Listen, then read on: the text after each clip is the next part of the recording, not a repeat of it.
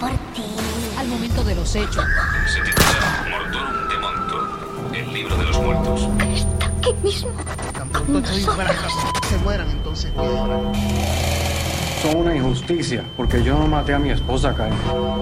of the so-called Night Stalker. He's the sadistic killer wanted for a series of murders and rapes.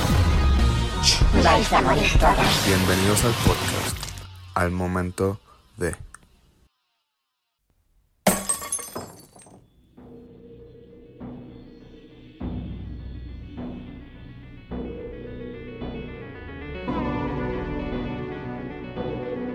Saludos y bienvenidos a un nuevo episodio del momento de podcast, el mejor podcast de True en español que está allá afuera, tu acompañante en los tapones, en la oficina, en las filas largas, agonizantes que hay en las oficinas del gobierno de este país.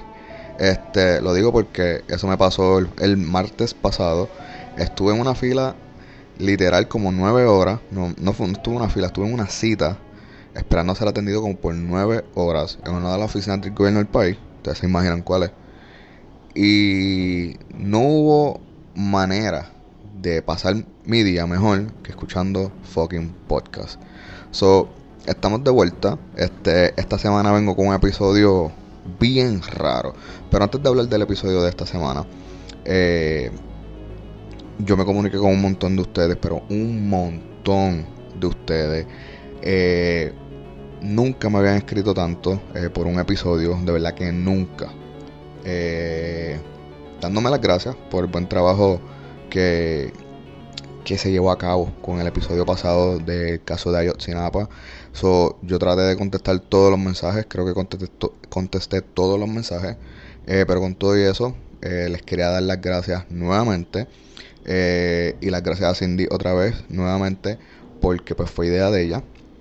Este y yo traté de hacer de verdad lo, lo- mejor posible eh, por, por traer ese caso a la luz nuevamente. So, si todavía no lo han escuchado, tienes break para ir para el episodio anterior y escuchar el episodio de Ayotzinapa. Si te gustó, por favor recomiéndalo. So, con eso dicho, quiero darle la bienvenida a cualquier persona que esté escuchando este podcast por primera vez esta semana, hoy, este, y empezaste por este episodio, pues lo primero que te voy a decir es que eres más que bienvenido a quedarte. Simplemente comparte el podcast y cuéntale a todas tus personas, amigos, eh, primos, familiares, pareja, profesor de la universidad, del podcast nuevo que estás escuchando. Eh, el caso de esta semana es, es como que de vuelta al, a, la temporada especial de Halloween, ¿verdad? Cuando yo hice unos casos pues bastante diferentes a los a los a los casos comunes que yo hago en el podcast, ¿verdad?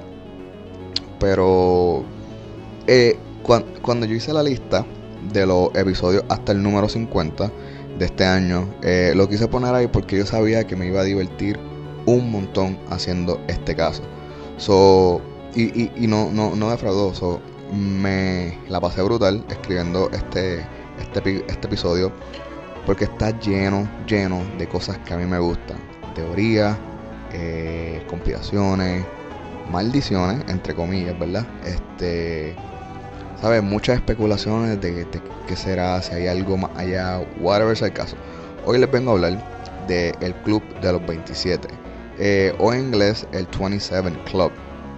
Eh, esto es un fenómeno, esto es un urban legend, ¿verdad? Una leyenda urbana eh, que nació en el internet hace varios años, hace ya bastantes años, yo diría como 10 casi, eh, de personas bien famosas que estaban muriendo alrededor de los 27 años de edad. Eh, y pues se creó esta, esta leyenda o esta teoría de que hay una maldición, de que estas personas súper famosas mueren a esta edad.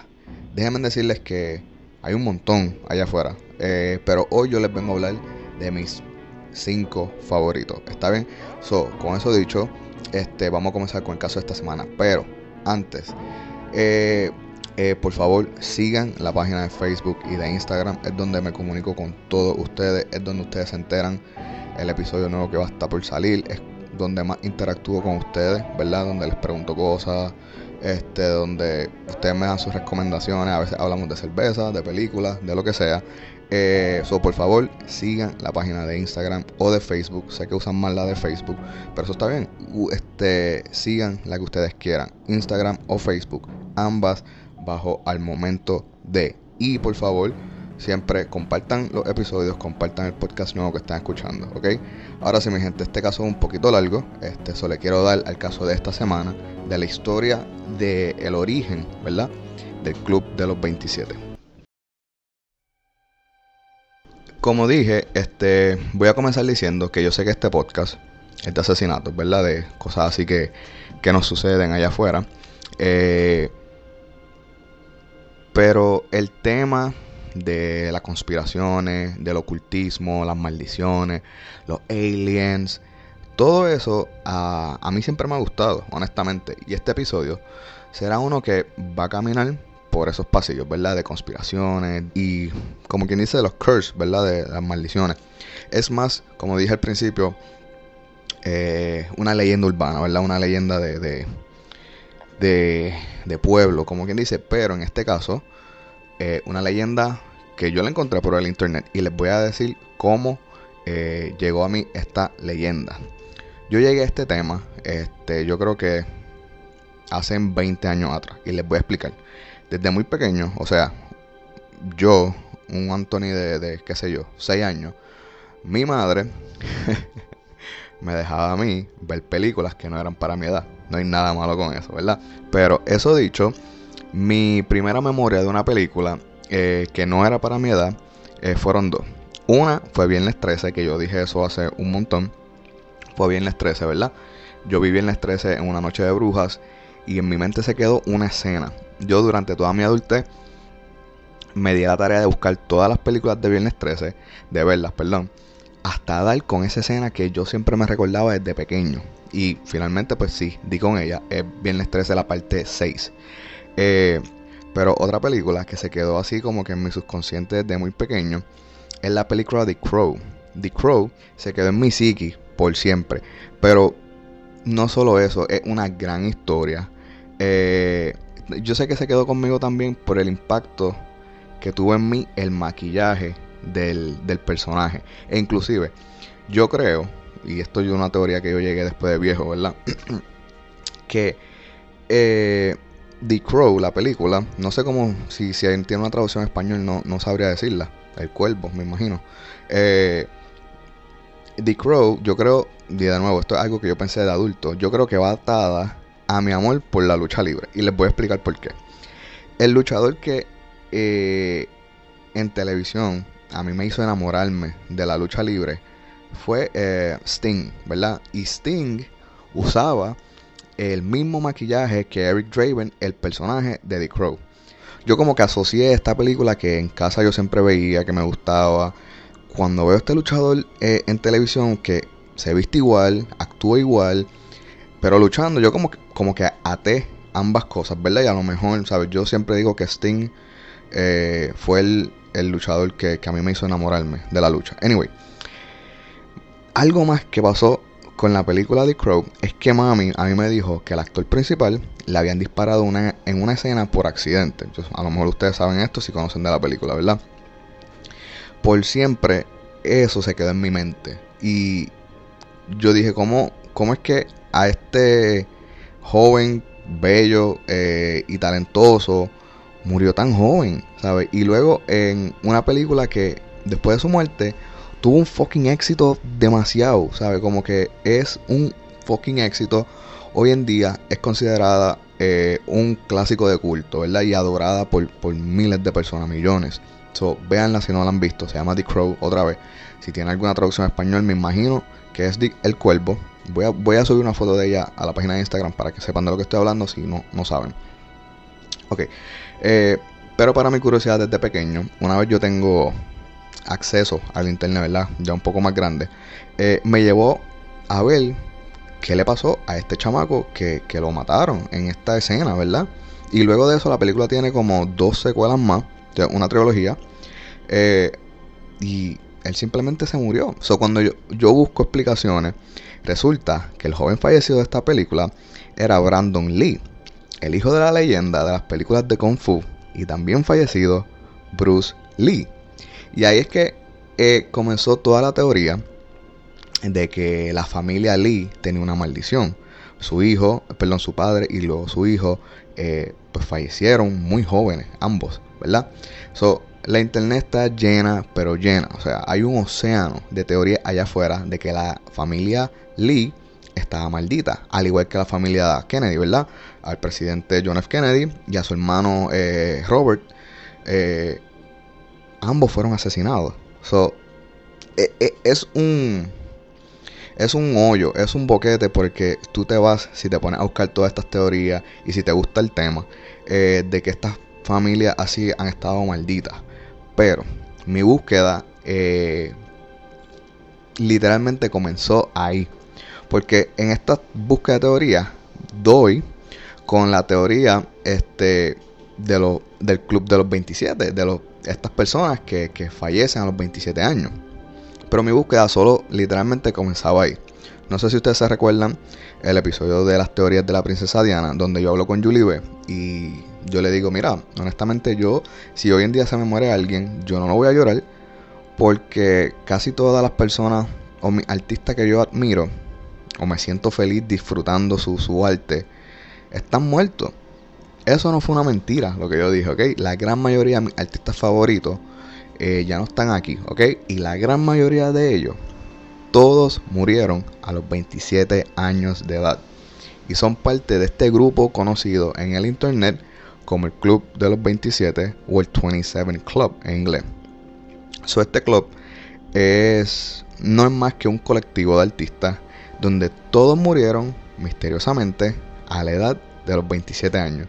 Como había mencionado, es las conspiraciones y los teorizantes piensan que hay un, una tipo, hay un tipo de maldición merodeando estos famosos jóvenes, mejor dicho, estos jóvenes famosos. Y a la edad de los 27, la muerte pasa y los busca, ¿verdad? So, el club de los 27 hay un montón, ¿ok? Hay un montón de personas, hay un montón de miembros eh, integrantes. Este que honestamente parece que la muerte no escatimó en regalar membresía a este club. Pero de todos los integrantes que hay, eh, yo les voy a hablar de mis favoritos de este distinguido club, ¿verdad? Pero antes de comenzar, eh, yo quiero que ustedes sepan, Brandon Lee, pues fue como que la persona que me introdujo a, a este mundo de teoría y conspiraciones. Él no es parte del grupo de los 27, porque Brandon Lee murió a los 28 años de edad. Pero él sí me dejó este esta este camino para llegar a, al club de los 27, a darme cuenta que muchos de, mis artistas estaban muertos a esa edad. No solo eso, me dejó me disfrute por las películas, por las películas de misterio y por la lucha libre, como ya les mencioné, ¿verdad? So, vamos a ir a, a el artista número uno del que voy a hablar hoy.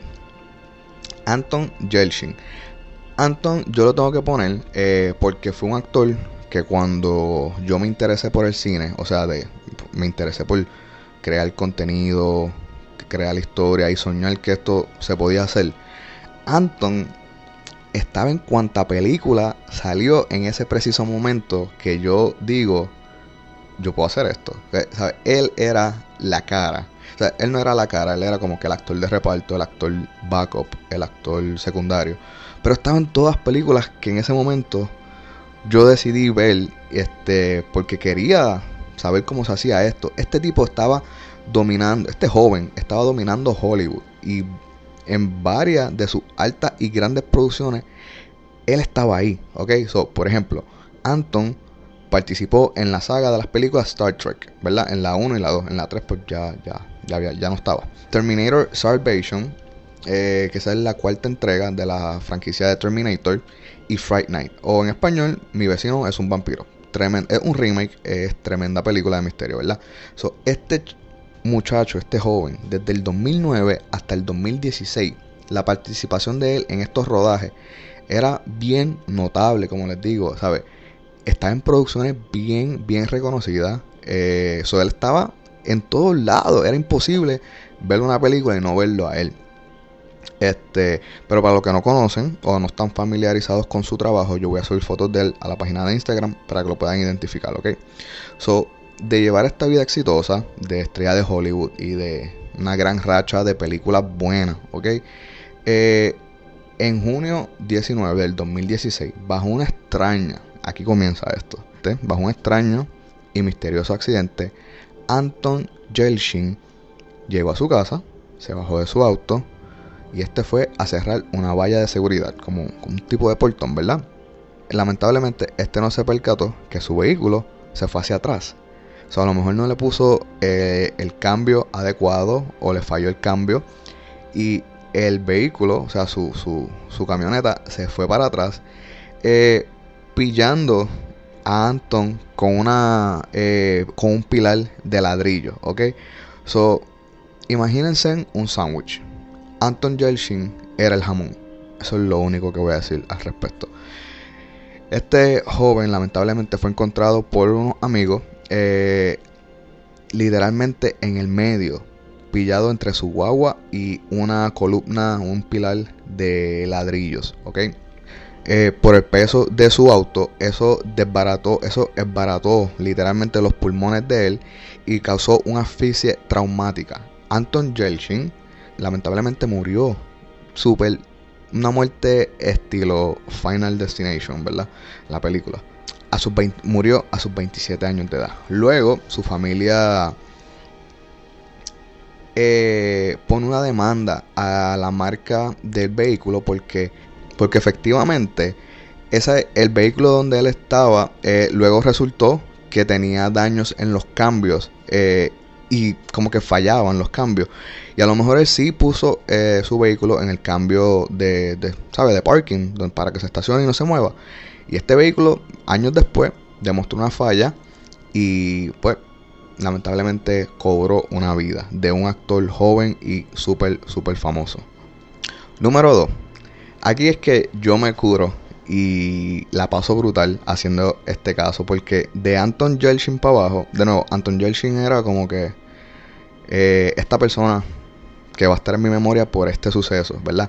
Pero de Anton Yelchin para abajo, de verdad, yo me curo porque estas son las personas que de verdad yo me refiero, que yo digo que yo admiro cuando ya no están aquí. Ok, número 2 es Jimmy fucking Hendrix. Jimi Hendrix eh, para mí siempre será una superestrella del rock y sobre todo de la fucking raza negra, ¿ok? Al igual que Muhammad Ali, Jackie Robinson, deportistas o personas que se destacaban en su trabajo o en su arte y eran negros, eh, era bien, bien difícil ser exitoso en un país donde te querían ver como esclavo, como propiedad de ellos eh, y que ven que eres menos que la raza blanca. Y tiene una nación claramente que no quiere ver a personas de raza negra ser exitosos y que ven un grupo de gente negra y sean los mejores, ¿ok? Los mejores en la nación, sea en arte o sea en deporte. Es como que una bofeta en la cara para todas estas personas que pensaban que la raza negra eh, era nada, ¿ok? So, Jimmy fucking Hendrix es un fucking rockstar de la vida. Es, es, es catalogado como el, uno de los mejores eh, guitarristas del mundo. ¿Sabe? La voz de él estaba súper, súper demente. ¿Ok? So, todo esto él lo, ¿verdad? Él lo logró siendo una persona negra, con todas las fucking limitaciones del mundo en contra de él. Must be some kind of way out of here. To the thief. There's too much confusion. I can't get no relief.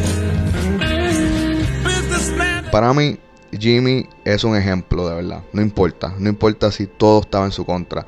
Si tú eres bueno en tu arte y en tu trabajo, mano, tú puedes lograr lo que tú seas. De nuevo, este hombre se volvió súper famoso por su arte, por su talento, en una era, una época donde la nación norteamericana no quería ver a personas negras triunfar y punto. Y este hombre fue, de nuevo, por eso uso el ejemplo de, Ali, de Jackie Robinson.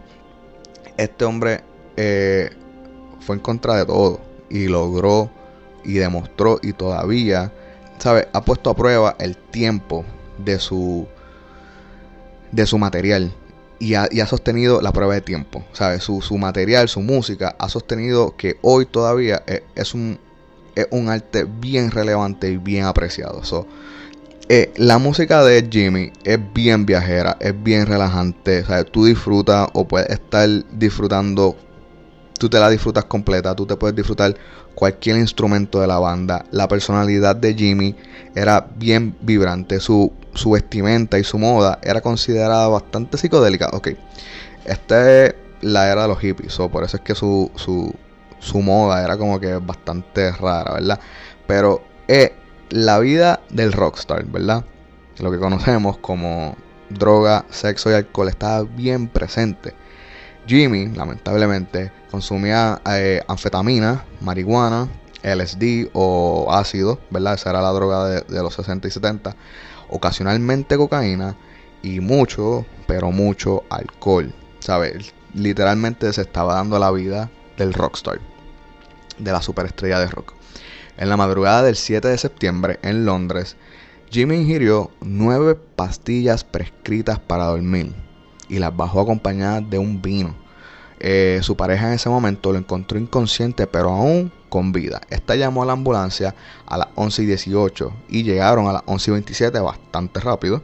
Los paramédicos llevaron a Hendrix al hospital St. Mary's Abbott en Londres, donde lo declararon muerto a las 2 y 45 el 18 de septiembre de 1970 para determinar la causa eh, Jimmy sabe para determinar la causa de la muerte Jimmy eh, convulsó a causa de ingerir tantas pastillas y se ahogó en su propio vómito también se especuló luego verdad de su muerte que su manager eh, su manejador eh, Michael Jeffrey quien iba a ser despedido por el músico lo había hecho tomar las pastillas en grandes cantidades acompañadas del vino para provocarle la muerte y cobrar un seguro de vida en el cual él estaba incluido. Lo cierto es que de eso no se sabe, es una teoría que está allá afuera, pero sí es que el mundo de la música perdió uno de sus mejores integrantes, uno de los más grandes, y el Club de los 27 ya tenía un nuevo miembro. Número 3.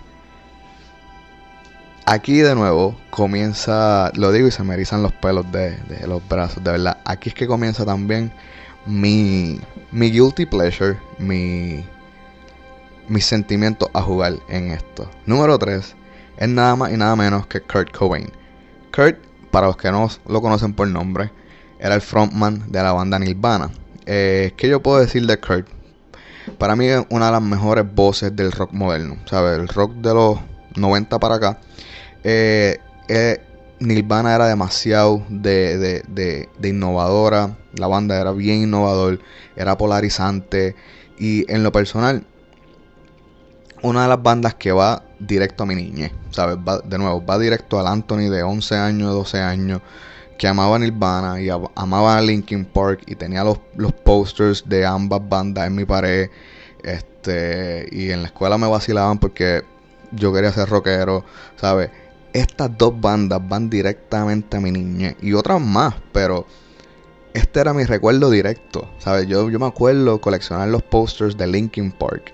Me acuerdo ver el, el, el disco en Nirvana, el Nevermind, que es el bebé nadando. Y ver como que, diablo, un bebé bajo fucking agua. ¿Qué, qué demente se ve eso. Y a lo mejor yo no entendía un carajo lo que estaban diciendo en ese tiempo, pero me disfrutaba la, la, música de ellos, ¿verdad? Me disfrutaba la, las baterías, las guitarras, las voces, esas bandas. De verdad, a mí me enamoraron.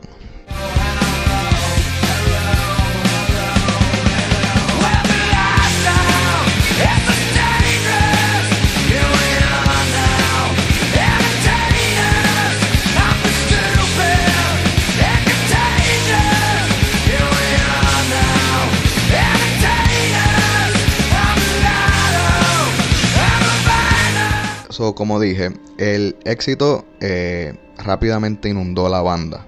la controversia comenzó a perseguir a Kurt cuando Nirvana eh, llegó al estrellato. Y en mi opinión es que las masas como que no entendían bien la banda en ese momento. Y Kurt no sabía manejar las críticas y esto y, y pensaba lo mismo, pensaba que el público como que no estaba malinterpretando sus canciones. Además de eso, Kurt no sabía manejar sus propios problemas personales. Y esto con una gran generación de dinero, o sea, que él no sepa manejar sus problemas personales, eh, fue camino directo a que Kurt se recurriera en las drogas como medio de escape a sus situaciones. Kurt era este tipo de persona perfeccionista, ¿ok? Aunque ante los ojos del mundo hizo una pieza maestra, para él, eh, para él no lo fue. Para él no fue su mejor trabajo. Él tenía que mejorar y se empujaba a él mismo a ser mejor, ¿verdad?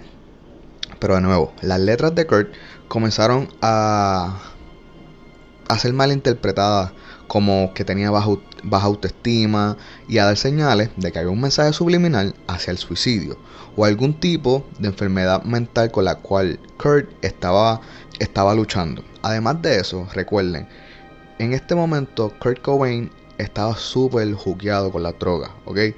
En este momento de su vida era adicto a la heroína y es bien triste, ¿verdad? ¿Sabes? Los últimos momentos de Kurt y ¿sabes? Hasta para mí hablar de eso es como que bien triste. Eh, porque es, todo decayendo, una cosa bien, bien demente. En su última etapa, él no podía manejar para nada la fama. O sea, sufría de depresión, paranoia y baja autoestima. Un hombre que, honestamente, lo tiene fucking todo. Éxito, ¿sabes? Una banda de la nada, ¿sabes? Fue súper exitosa, tiene discos. Este, Nirvana yo creo que tuvo tres discos. Eh, los tienes todos. Y aún así, él no, no, sabía manejar la fama de la banda, ni la fama de él, ni estaba sufriendo todos estos problemas. Eh, además de eso, también tenía serios problemas en su relación, y luego voy a hablar de eso.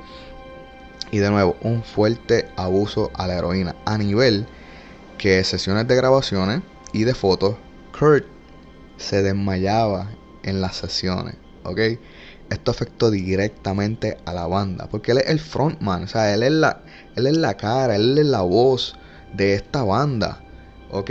Y la representación de la banda es esto que tenemos aquí, una persona que se está desmayando eh, en, en grabando canciones, en sesiones de fotos, ¿sabes? De nuevo, últimos momentos, de verdad, me se me erizan los pelos, porque es que me da un sentimiento bien demente, porque de nuevo, mano, a mí me encanta Nirvana, ¿sabes?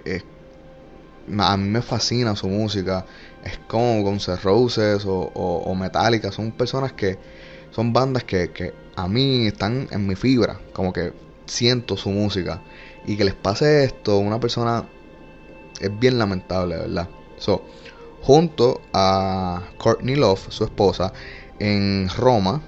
Courtney despertó un día y vio que Kurt estaba inconsciente a causa de una sobredosis. Esta decidió traerlo de vuelta a los Estados Unidos, a los Estados Unidos, cancelando todas las presentaciones por los próximos meses. El suceso de Roma fue en febrero. Luego Courtney dijo que Kurt volvió a intentar suicidarse, pero que no lo logró. En marzo, Courtney Love nuevamente hizo una llamada al sistema de emergencia para notificar que Kurt estaba otra vez tratando de quitarse la vida. Pero luego esta negó todo, diciendo que Kurt estaba lo más bien, ¿ok?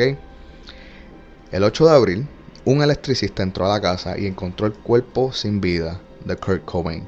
Este se había disparado en la boca, o sea, se puso en la boca, como vemos en las películas, una escopeta, haciendo seguro que de este acto no hubiera manera de sobrevivir. Okay. Kurt se puso la escopeta en la boca y se disparó. Antes de morir, dejó una carta suicida. Eh, yo creo que se le dice así, carta suicida. Y se estima que Kurt Cobain cometió suicidio el 5 de abril y fue encontrado el 8 de abril. Eh, honestamente, en mi opinión, Kurt Cobain se merece un episodio completo. Porque esto, esto que yo estoy hablando es simplemente la puntita de la historia de él y de, y, de la banda y de su vida personal, ¿ok? Honestamente, hay muchas, muchas teorías bien interesantes que apuntan a que Kurt Cobain fue asesinado y el suicidio fue montado por muchas razones. Y si ustedes son verdaderos fans de True Crime y pues les gusta el rock y saben de Kurt Cobain, ustedes saben de las teorías que yo estoy hablando. Este hombre de verdad se merece un caso porque hay muchas, muchas teorías allá afuera de que el supuesto suicidio fue algo montado para que otras personas se lucraran. So, y que Kurt Cobain fue asesinado esa noche. Pero estos son nuevamente teorías que están allá afuera en el internet. Eh, tristemente, tristemente, se me dicen los pelos otra vez, disculpen, pero es que de verdad es bien, bien difícil. Tristemente para mí y para el mundo, una de las mejores influencias musicales eh, y honestamente uno de los más grandes, ya no estaba. Eh, Kurt Cobain literalmente es la cara del club de los 27, ¿ok? Eh, porque donde tú escribas Club 27 o 27 Club o el club de los 27, la cara, la primera cara que sale es la de Kurt Cobain. So, lamentablemente, a los 27 años de edad, Kurt Cobain cometió suicidio. Ya estamos terminando y estoy dejando mis últimos dos favoritos, ¿verdad? Para el final, porque estos artistas eh, son cantantes o artistas que siempre yo los veo eh, o los escucho, ¿sabes? Yo puedo escuchar uno de estos artistas tan tarde como ayer y puedo ver algo de este artista ahora mismo porque lo tengo en mi teléfono, ¿verdad? Número 4, eh, Amy fucking Winehouse. Amy, ¿sabes? Si con Kurt Cobain a mí me dio sentimientos, con Amy Winehouse me va a dar más sentimientos porque yo escucho Amy Winehouse, yo creo que toda la semana, ¿sabes? No hay un día, no hay una semana que pase sin no haber escuchado una canción de ella. A mí me encanta cocinar y escuchar a Amy Winehouse a la vez. A ver, Amy Winehouse, al igual que Michael Jackson, es parte de mi ritual de, de, de antes de ir a filmar. A mí me gusta ver cosas que me gusten artísticas. Y yo veo los videos de Michael Jackson, escucho a Amy Winehouse, eh, veo películas, a veces es como que es mi ritual antes de, ir a, una filmación o algo así. yo escucho a Amy Winehouse literal todas las semanas de mi vida, ¿ok? Sin duda, esta es la voz más cabrona que, que, que ha habido allá afuera. Para mí, y lo voy a tirar allá afuera, la Amy Winehouse de Puerto Rico se llama Ile Cabra, Ileana Cabra. Para mí está a ese nivel de cabrona que Amy Winehouse, ¿sabes?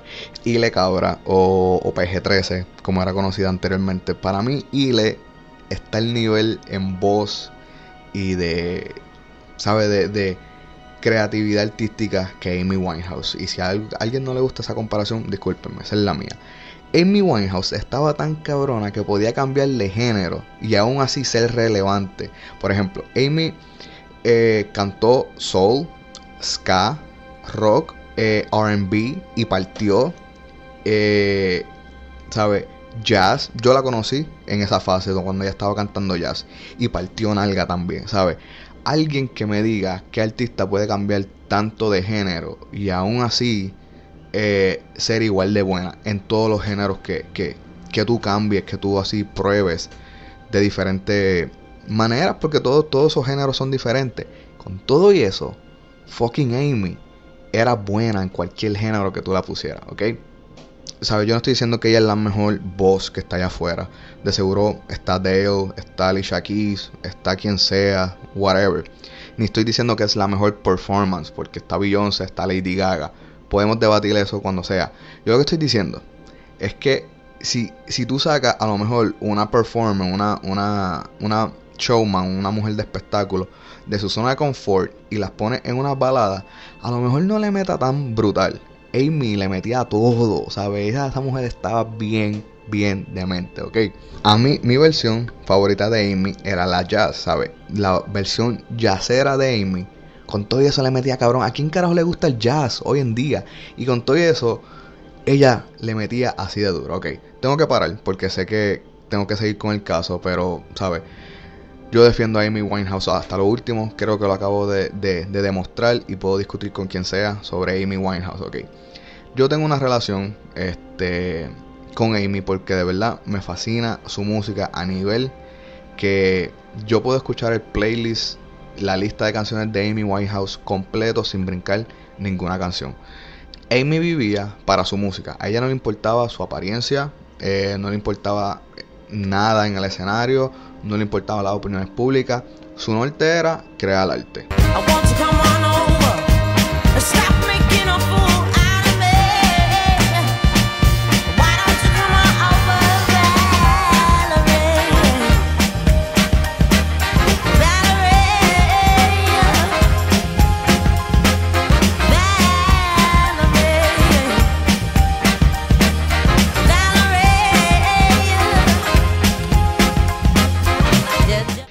Esta superestrella británica, ganadora de múltiples premios, incluyendo Grammy, eh, comenzó a escribir, comenzó a recibir atención por su no, no por su talento como cantautora, sino por el abuso a las drogas y al alcohol y problemas legales. En el 2011, en Siberia, no sé dónde carajo queda eso, Amy fue bajada del escenario por estar completamente ebria. Eso es como, como lo que le pasó a Manny Manuel, un cantante puertorriqueño en España, no hace, hace como un mes atrás, algo así. No creo, varias semanas atrás, no sé. Lo que los que estaban allí en Siberia, en, en Serbia, no sé de verdad cómo se pronuncia el, el- el país. eh, estos presentes describieron esto como el peor concierto en Serbia por siempre. Ok, so esto con todos los logros y todo el talento del mundo, lamentablemente, lo que vende es la controversia, ¿verdad? De nuevo pongo el ejemplo de, de la, del, cantar, del cantante puertorriqueño Manny Manuel. La controversia y los medios se enfocaron en hablar de sus fallas y sus problemas.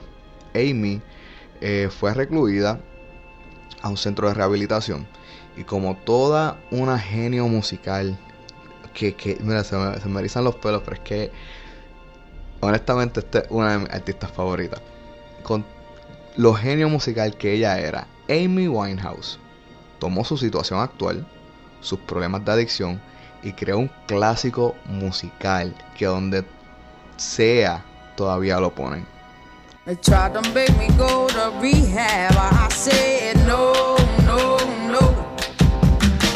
I've been black, but when I come back,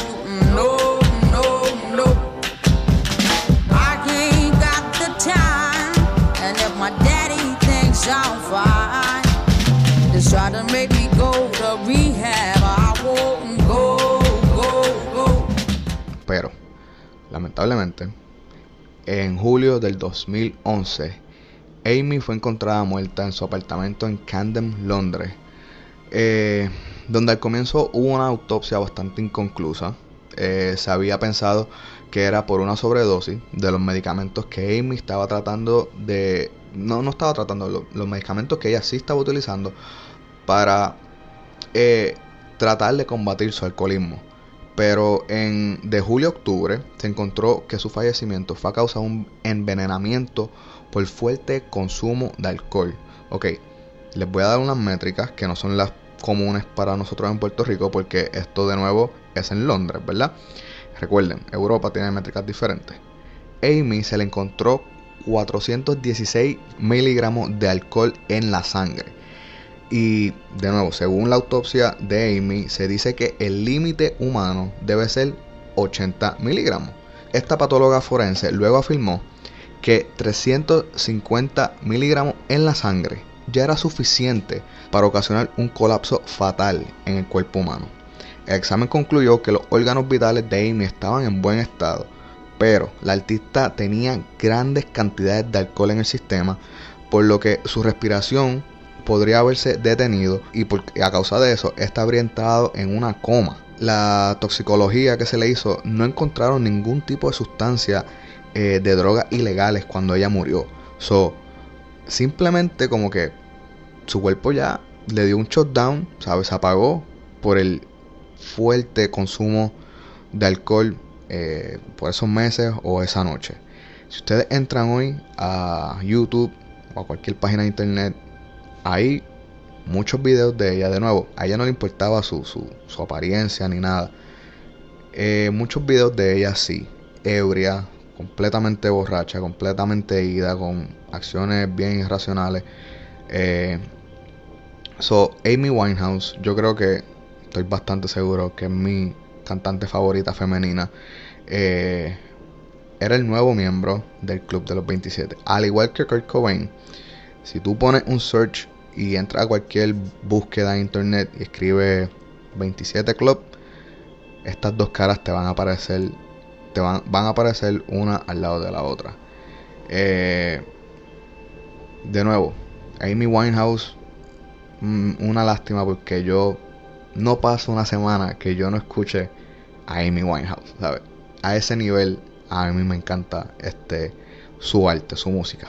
So, hemos llegado al final de mi lista personal del Club de los 27 y dejo mi favorito eh, para el final. So, si ustedes creyeran, si ustedes creyeron que Amy y Kurt eran mis favoritos, pues se equivocan. Son mis favoritos artistas, pero esta persona que, que yo voy a hablar es una de mis inspiraciones artísticas. Esta persona eh, yo admiro su forma de pensar, su manera única de crear arte. Y yo adopté el pensamiento de voy a hacer arte para mí, voy a escribir historias para mí, para mi satisfacción propia y al carajo las opiniones de los demás. Este era el pensamiento de este hombre. Número 5 en mi lista, Jean-Michel Basquiat. ¿Sabe? Yo no puedo hablarle a Basquiat lo suficiente. ¿Sabe? Me tienen que mandar a callar. Pero lo voy a hacer corto, ¿verdad? a mí me encanta todo lo que tenga que ver con Basquiat. ¿Sabes? Como dije ahorita, yo lo veo a diario porque la pantalla de fondo de mi celular es una de las obras de arte de Jean-Michel Basquiat. Yo quisiera decir que Basquiat era solamente un pintor, pero además de eso, este hombre dibujaba, era poeta, tenía visiones de director, o sea, tenía la manera de, crear un eh, videos porque además de eso, eh, era músico, dirigía como que los videos y, dirigía la banda. Eh, y además de eso, creaba su propia moda. O sea, él podía ver ropa tirada en un zafacón, la cogía, la pintaba, le diseñaba algo y con eso salía a la calle. Eso era muy polifacético. Desde los comienzos de la historia de Basquiat, era impresionante cualquier persona que está allá afuera escuchando, que tiene algún ánimo o ganas de crear algo artístico, lean de Basquiat, vean sus documentales y van a encontrar, les aseguro que van a encontrar esas ganas y esa musa para hacerlo. O sea, Jean-Michel Basquiat era de descendencia haitiana puertorriqueña. Su papá era haitiano y su mamá era puertorriqueña. Pero este nació en Nueva York. So ya automáticamente yo lo amo por ser boricua y por vivir en Nueva York, ¿verdad? Eh, pero esta época en la ciudad era terrible, era súper mala. So, Basquiat, como todo un artista, y yo creo que este es el génesis de cualquier artista, usaba las críticas sociales como musa para su arte. Y yo me apuesto que un montón de artistas se aprovechan de eso. Es como que una chispa ver lo que pasa en la sociedad y lo usan para crear su arte. Basquiat comenzó como grafitero bajo el seudónimo de Seimo. Lo cabrón de la historia de Basquiat es que este tipo sí estaba rodeado de los originales New Yorkers. So, hay muchos documentales donde hablan muchos grafiteros porque ese fue su comienzo. Y todos son fucking puertorriqueños. eso está demente. Hay mucha representación boricua eh, que rodea a Jean-Michel Basquiat. Y eso a mí me pompea, ¿ok? So, este genio autodidacto supo cómo vender su imagen. Eso de nuevo, si alguien allá afuera que escucha y tiene planes de mercadearse, lean de Basquiat, porque este chamaco lo, hacía de una manera tan creativa. No puedo entrar en detalles porque, de nuevo, me van a tener que mandar a callar o se van a aburrir y van a apagar el, el podcast. Pero, nato, ¿saben? Nato, este hombre sabía cómo mercadear su imagen, ¿ok? Este él llegó a los socialites del Soho, que es la parte súper fancy, súper eh, socialite, ¿verdad? Eh, esta es la parte donde viven todos los, famosos, los ricos, los diseñadores, los supuestos artistas grandes de, Nueva York, ¿verdad? De nuevo, la historia de él está bien, bien demente. O sea, vamos a brincar un poquito más rápido. Vamos a ir un poquito más rápido. Eh, después que encontró su éxito, llegó el dinero, llegó la fama y con él llegaron muchas drogas. Antes de Basquiat, antes que se conociera de Basquiat, el pintor más famoso en ese momento era Andy Warhol. Eh, estos dos instantáneamente se hicieron súper amigos, ¿ok? Es como un power couple hoy en día. Es como si, qué sé yo, Bad Bunny y Residente, ¿verdad? Por poner ese ejemplo, que, que son como que dos artistas fuertes en sus campos y se unen, ¿sabes? Como que, diablo, si pensabas que no se podía poner más fuerte, sí se puso más fuerte. Como que los dos pintores más famosos de esta época se hicieron súper panas, ¿ok? Obviamente, Warhol lo conectó con todo lo mejor de la, de la ciudad de Nueva York, porque Warhol ya pertenecía a ese grupo eh, este, de alta sociedad, ¿verdad? Porque ya era, un, ya era un pintor, un artista reconocido y famoso. Pues lo, con- lo, conectó con lo mejor de la ciudad. Desde joven, eh, Basquiat consumía marihuana, pero completamente normal, ¿verdad? Pero al encontrarse con tanto dinero y ver que estos socialites no usaban marihuana, estos usaban drogas más fuertes. Basquiat comenzó un vicio con la heroína, gastando alrededor de 200 dólares diarios en heroína. ¿ok? Estos son los 80, ¿ok? 200 dólares hoy en día eh, son bastante. En los 80 era demasiado dinero. El 12 de agosto, Jean-Michel Basquiat fue encontrado muerto por una sobredosis de heroína y de, la peor manera posible. Este fue encontrado eh, tirado en su propio vómito, en su propio vómito, con varias jeringuillas, aún con sangre en el piso de un baño, en el piso del baño de su estudio.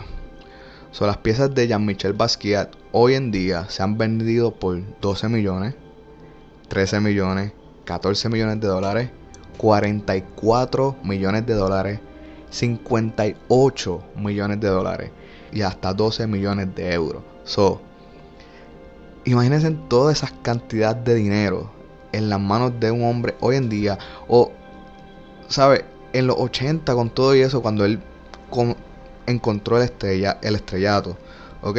So, eh, sin duda, ¿sabes? Sin duda, este, la droga fue lo que lo llevó al, al- al- a su final y lamentablemente, este, por una sobredosis, eh, Jean-Michel Basquiat falleció y es uno de los integrantes de el grupo de los 27.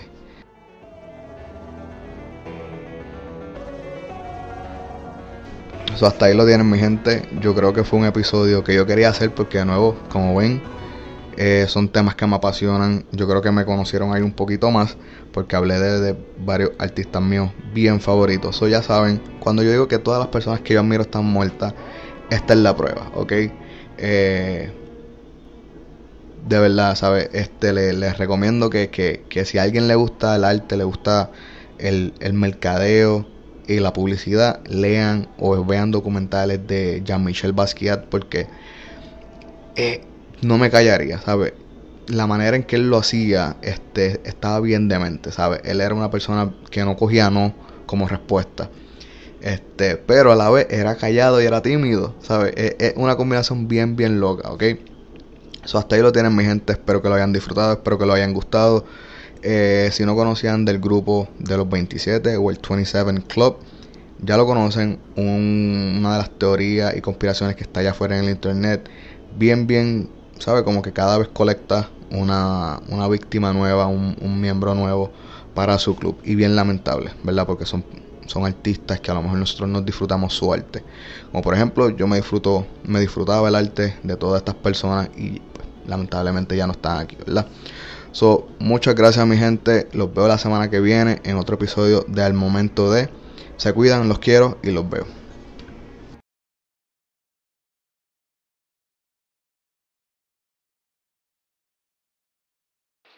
Oliver, tengo que